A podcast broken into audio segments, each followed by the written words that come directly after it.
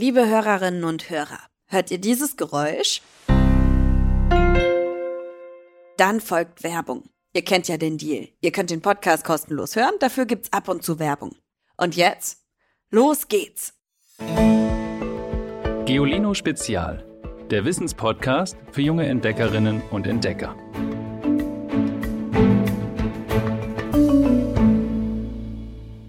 Hallo, ich bin der Niklas und ich wollte sagen, mein Lieblingsfilm ist Star Wars und die Serie Star Wars The Clone Wars. Tschüss. Hallo, ich bin Amelie, ich bin elf Jahre alt und komme aus Berlin.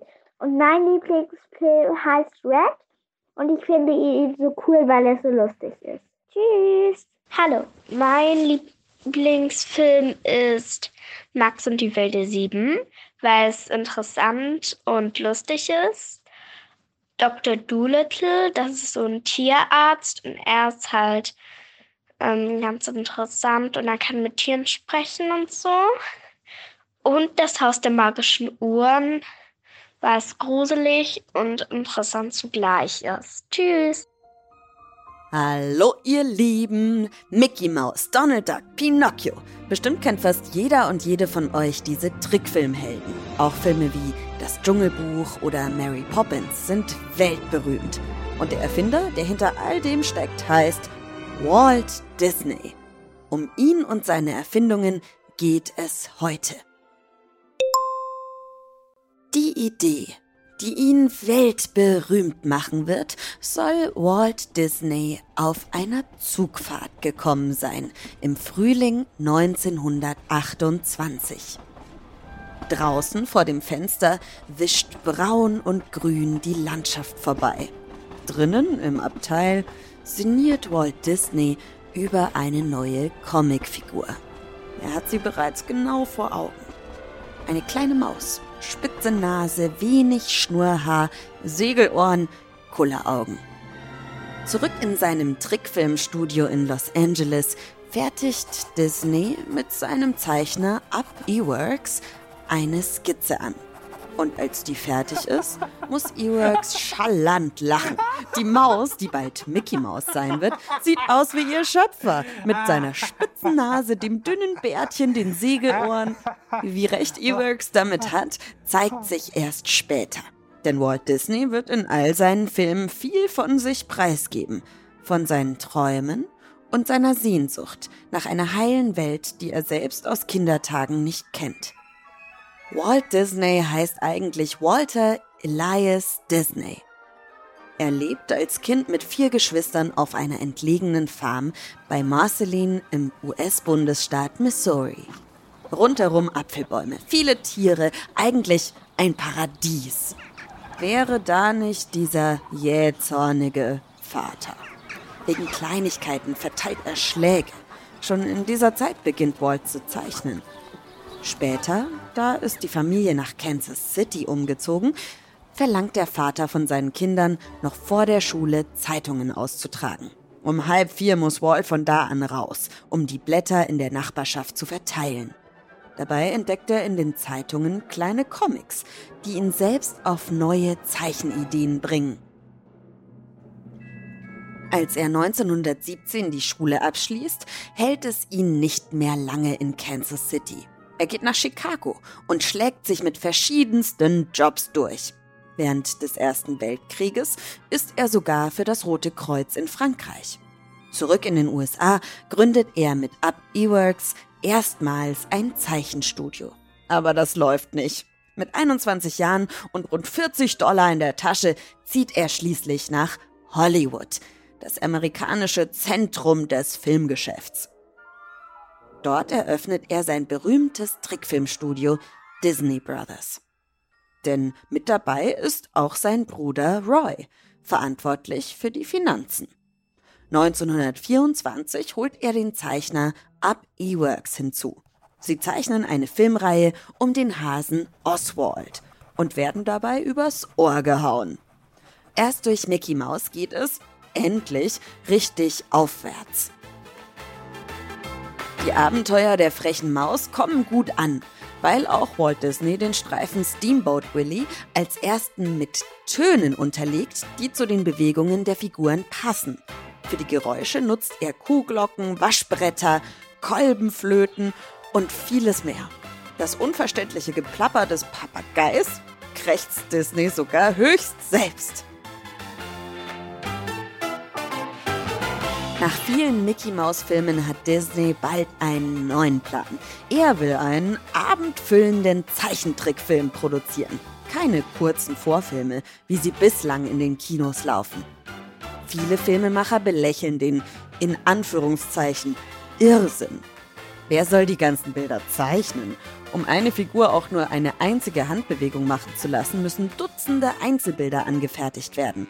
Disney lässt sich aber nicht beirren und treibt sein Team zu Höchstleistungen an. In Schichtarbeit fertigen die Zeichner in den kommenden drei Jahren über 250.000 Zeichnungen. 1937 ist Schneewittchen und die sieben Zwerge endlich im Kino und Walt Disney beinahe pleite. Aber das wunderschöne Märchen begeistert. Es spielt 8 Millionen Dollar ein und beschert Disney mehrere Filmpreise, darunter den Oscar, den bekanntesten Filmpreis der Welt. Disney produziert daraufhin immer mehr abendfüllende Trickfilme. Fantasia, Cinderella, Alice im Wunderland. In die Wirklichkeit, so scheint es, will er kaum mehr zurück. Ständig ist er in den Studios, schläft in seinem Büro. Er verbringt mehr Zeit mit seinen Filmfiguren als mit seiner Frau Lillian und den beiden Töchtern Diane und Sharon. Währenddessen entwickelt er einen verrückten Plan. In einem Vergnügungspark sollen Besucherinnen und Besucher die bunten Landschaften und lustigen Filmfiguren hautnah erleben und die Wirklichkeit vergessen können. Eine Autostunde von den Disney Studios entfernt kauft er ein riesiges Gelände und lässt darauf einen Park bauen. Teile davon gleichen dem geliebten Städtchen Marceline, nur ist der Park noch idyllischer. Bei der Eröffnung von Disneyland am 27. Juni 1955 geht aber erstmal vieles schief. Bei der Begrüßungsrede streikt das Mikrofon, die Trinkbrunnen versiegen, das Essen ist ausverkauft, weil viel mehr Menschen als erwartet kommen. Dabei legt gerade Walt Disney größten Wert darauf, dass alles perfekt ist. Wenn einer aus seiner Crew nicht mitzieht, wird er oder sie sofort entlassen. Den Angestellten kommt der Chef sowieso immer sonderbarer vor. Dauernd wäscht er sich die Hände, raucht mehrere Schachteln Zigaretten am Tag und nun das. In seinem Film Mary Poppins lässt er Filmschauspielerinnen und Schauspieler mit gezeichneten Pinguinen tanzen und Zeichentrickschafe durchs Bild springen. Es ist die Geschichte eines zauberhaften Kindermädchens, das seinen Schützlingen alles gibt. Aufmerksamkeit, Zeit und Liebe. Das, was Walt Disney sich immer gewünscht hat. Mary Poppins ist einer der letzten Filme, die er anschiebt. Und vielleicht ahnt Disney das. Er ist schwach und muss dauernd husten. Als er zum Arzt geht, ist es zu spät. Die Diagnose lautet Lungenkrebs. Macht weiter so, Jungs, gibt er seinen Zeichnern noch mit einem breiten Grinsen auf den Weg. Die arbeiten gerade am nächsten Film, dem Dschungelbuch. Am 15. Dezember 1966 stirbt er. Walt Disney wird 65 Jahre alt. Ob im Disney-Film, in der Hollywood-Schmunzette oder einer Fernsehserie aus Deutschland. Ohne eines wäre jeder Streifen in der Geschichte des Films stinklangweilig. Musik. 1927 waren alle Kinofilme stumm. Das heißt, die Schauspielerinnen und Schauspieler hörte man nicht sprechen, sondern ihre Texte wurden nur auf der Leinwand eingeblendet. Filmmusik gab es aber auch damals schon. Die spielten Musikerinnen und Musiker live zu den Filmen im Kino. Kein Wunder, Filmmusik hilft, die Emotionen zu vermitteln, die im Film rüberkommen sollen. Geschieht etwas Lustiges, ertönt schon zu Zeiten des Stummfilms ulkige Musik, um das zu unterstreichen. Bei traurigen Szenen traurige Musik und so weiter.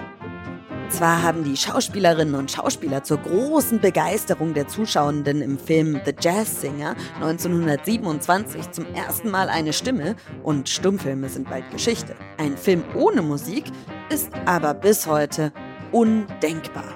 Stellt euch das mal vor. Kopfkino an. Eine Frau geht in den Keller ihrer Wohnung, läuft die Treppe hinab, Schritt für Schritt, Stufe für Stufe. Das Licht flackert ein wenig. Das Ende der Treppe ist im Dunkeln verborgen. Und unten angekommen, nimmt sie eine Flasche Orangensaft aus der Getränkekiste und läuft vergnügt zurück ins Erdgeschoss. Na, habt ihr es gemerkt? Musik beeinflusst unsere Stimmung und unsere Gefühle, auch hier im Podcast. Deswegen liegt unter dem, was ich sage, ja auch oft so tolle Musik, die unsere Produzentin Alex einspielt. Ich zeig's euch nochmal. Kopfkino an. Eine Frau geht in den Keller ihrer Wohnung, läuft die Treppe hinab, Schritt für Schritt, Stufe für Stufe. Das Licht flackert ein wenig. Das Ende der Treppe ist im Dunkeln verborgen.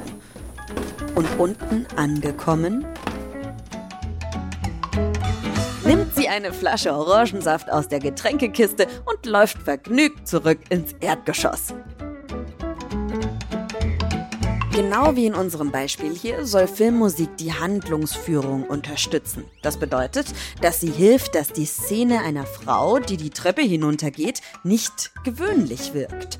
Stattdessen erwarten wir, dass dort am Ende der Treppe gleich was richtig Aufregendes passieren muss. Ohne Filmmusik wäre ein spannender Film längst nicht so aufregend. Eine Romanze wäre nicht so anrührend. Und ein trauriger Film würde uns weniger zu Tränen rühren.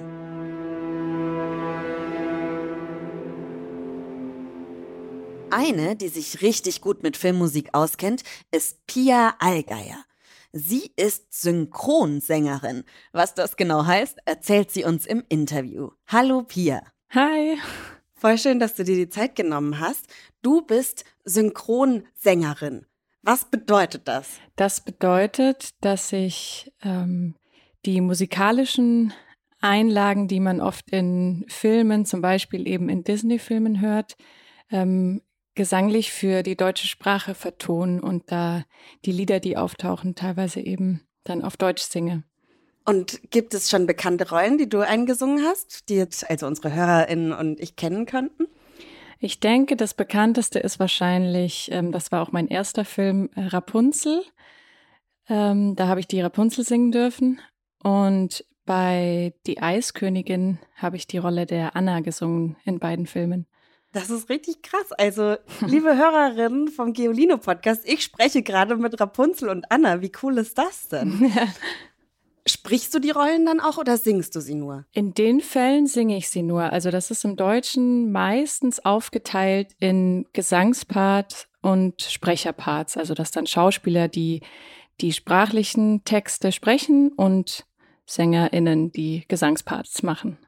Aber das fällt ja überhaupt nicht auf. Also, wenn man sich den Film anguckt, denkt man ja, das ist die gleiche Stimme. Wird genau deswegen auch dann geguckt, okay, welche Stimme passt zu der Sprecherinnenrolle oder wird das andersrum gemacht? Das ist tatsächlich, mir ging das auch so. Mir ist das früher nie aufgefallen. Für mich war das auch immer ein Mensch.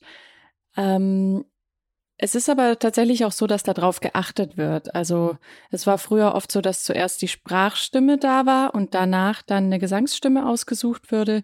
Inzwischen ist es oft so, dass es andersrum geht, dass man zuerst eine Gesangsstimme hat und dann nach der passenden Sprechstimme dazu sucht, ähm, was für uns SängerInnen ganz angenehm ist, weil wir dann ähm, uns nicht so viel anpassen müssen, sondern dass es dann quasi eher bei den Sprechern, beim Gesang kommen ja noch andere Schwierigkeiten dazu. Das ist dann ganz angenehm.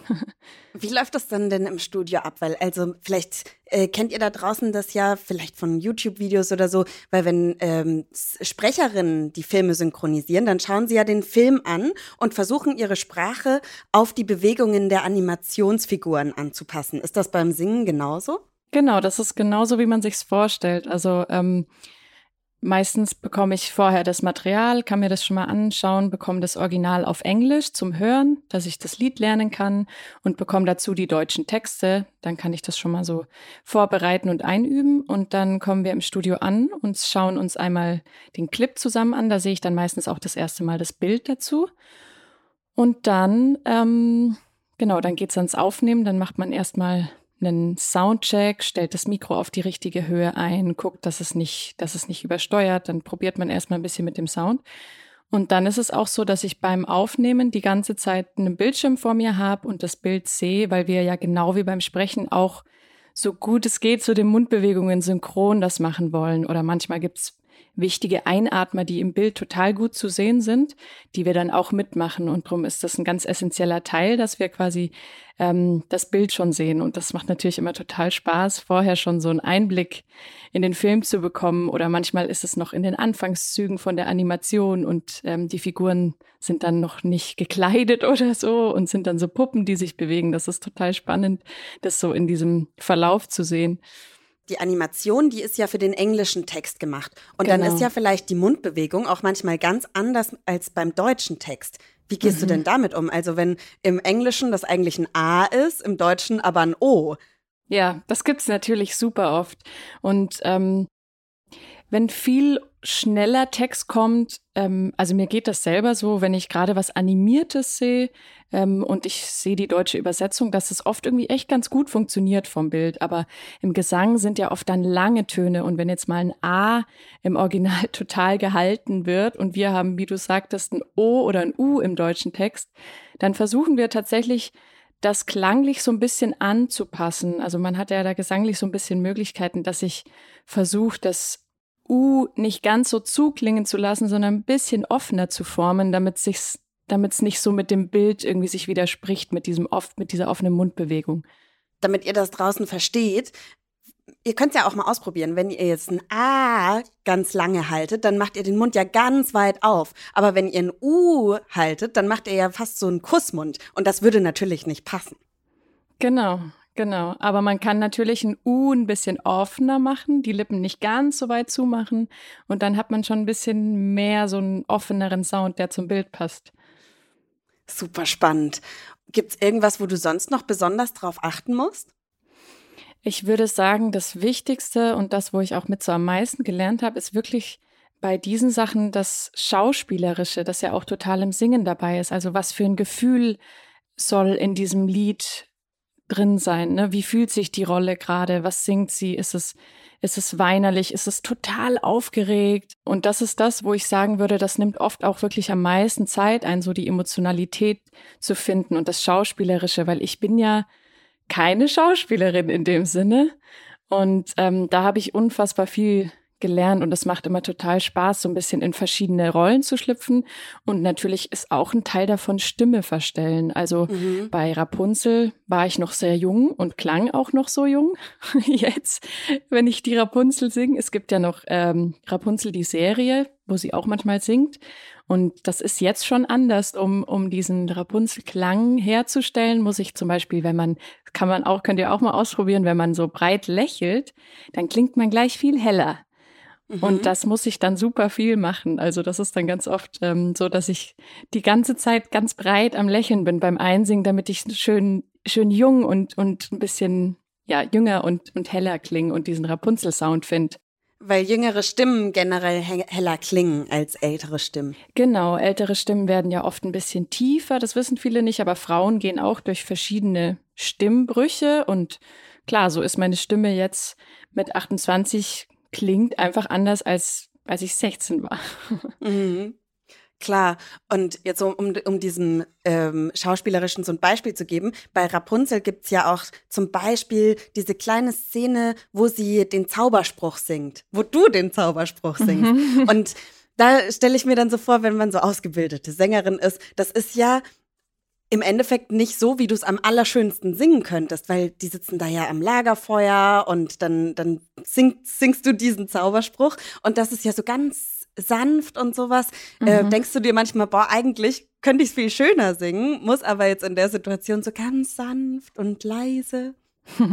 ja, das ist spannend, weil das ist ähm, auch was, was ich dort total gelernt habe, ähm, so ein bisschen wegzukommen davon, alles schön singen zu wollen, also ein bisschen mhm. weg von diesem Gesangsansatz, sondern wirklich, ähm, wie ich vorher gesagt habe, so der Fokus ist auf den Gefühlen und wenn es die diese Rolle braucht, dass ähm, oder die Szene, da würde das gar nicht passen, wenn man dann total voll und stark und ähm, versucht, das total gut zu singen quasi, sondern da ist dann wichtiger, dass das weich und verletzlich und vorsichtig gesungen mhm. ist. Und ähm, da ist auf jeden Fall immer angesagt, so das Sänger-Ego hinter sich zu lassen. Und gibt es irgendwas, ähm, wo, wo, du das denkst, boah, da ist es mir richtig schwer gefallen, da haben wir ganz viele Anläufe gebraucht? Mm, ich glaube, das Herausforderndste für mich war ähm, in Die Eiskönigin 2. Ähm, da gibt es ein Lied, wo die Anna wirklich weint während dem Singen und in dem Lied ganz viel war. Es ist eine ganz traurige Ballade und die ist schwer zu singen, weil die auch echt dann hochgeht und am Schluss viel Kraft braucht und fängt ganz, ganz, ganz weinerlich und wirklich mit Schniefen und so an. Und das war für mich echt nicht leicht, weil erstens singen und die Töne treffen, aber trotzdem soll dir die Stimme wegbrechen und trotzdem dieses Weinen spielen und dann eben so sehr ins Schauspielerische rein. Ähm, das war, das war sehr schwer, aber hat auch unglaublich viel Spaß gemacht und dann ähm, waren wir alle auch happy mit dem Ergebnis. Und ich sehe schon, wir für euch da draußen, wir sehen uns hier gerade über äh, Video und sprechen so miteinander. Du hast im Hintergrund auch eine Gitarre stehen. Ja. Kannst du deine Sängerin-Ehre, von der du vorhin gesprochen hast, ähm, auch außerhalb von deinem Job als Synchronsängerin ausleben? Also machst du noch anders Musik? Ja, auf jeden Fall. Ähm, ich habe ein eigenes Bandprojekt zusammen mit meiner, mit einer ganz guten Freundin, ähm, zusammen mit der Pianistin Karina Matius.